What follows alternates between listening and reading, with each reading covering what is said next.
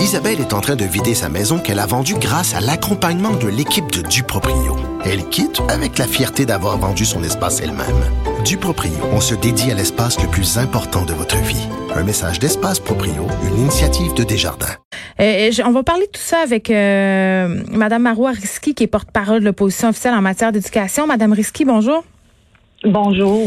Écoutez, moi, quand j'entends des choses comme ça, ça me fait deux affaires. La première, quand même, euh, je me dis, Monsieur Robert, je le promis sur toutes les tribunes environ que les enfants qui avaient des membres de familles vulnérables pourraient bénéficier de la scolarité à distance. Et là, on se rend compte, euh, en, en, voyant toutes sortes de cas surgir un peu partout sur les médias sociaux, que c'est pas vraiment aussi facile et évident qu'on pense.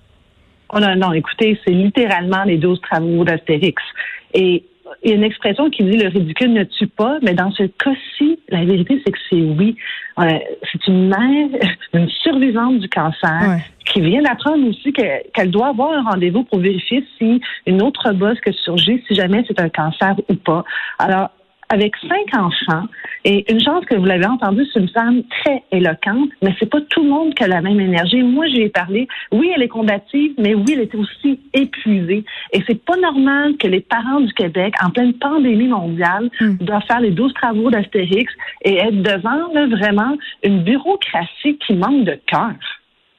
Ben oui, puis j'allais dire euh, l'autre chose moi qui, qui vient me chercher là-dedans, c'est vous l'avez dit là, elle est éloquente, c'est une chance qu'elle a, mais il y a bon nombre de parents qui n'ont pas la force ni les ressources de se battre. Et j'ai l'impression que si les situations ne se rendent pas jusque dans les médias, si d'autres politiciens ne sont pas interpellés, il se passe rien.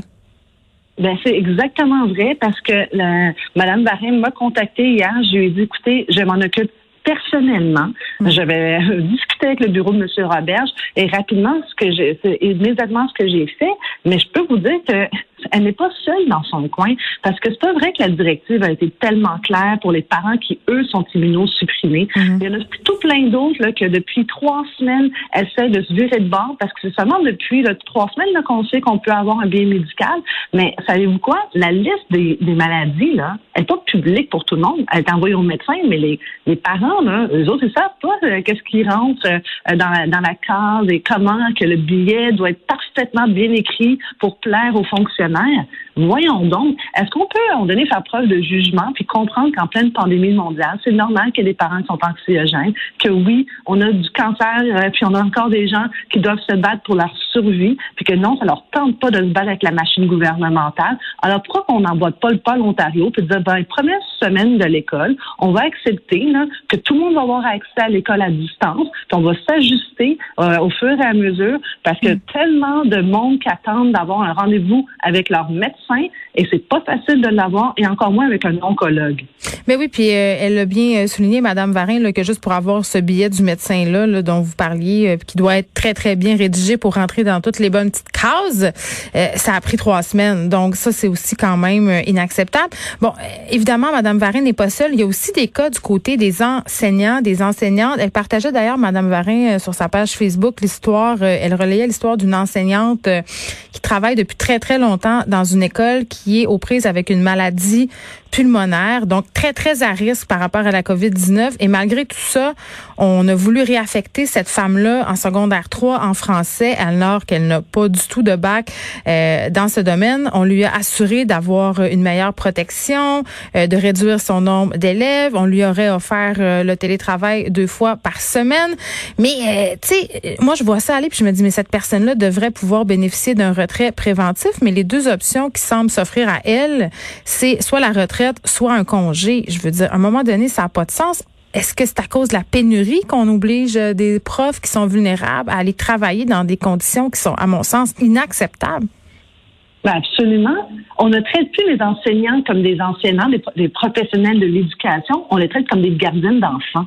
Parce qu'à la vérité, là, elles ont droit à leur droit de euh, préventif de retrait au mm. travail. Et là, tout, on dirait là que la machine dit non, il nous manque des enseignants. Ah oui, tout le monde a un job. Allez travailler au risque de votre vie, au risque des membres de votre famille. C'est pratiquement impossible d'obtenir ce droit de refus au travail. Comment se fait-il qu'on ne protège pas davantage ceux là, qui s'occupent de ce qu'on a de plus précieux, nos enfants?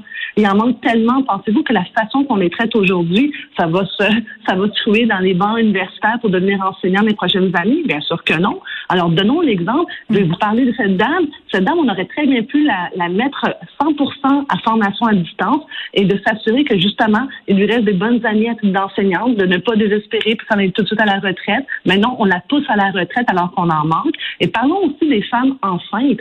Comment se fait-il qu'au mois de mai, elles avaient le droit au, retrait, au travail préventif?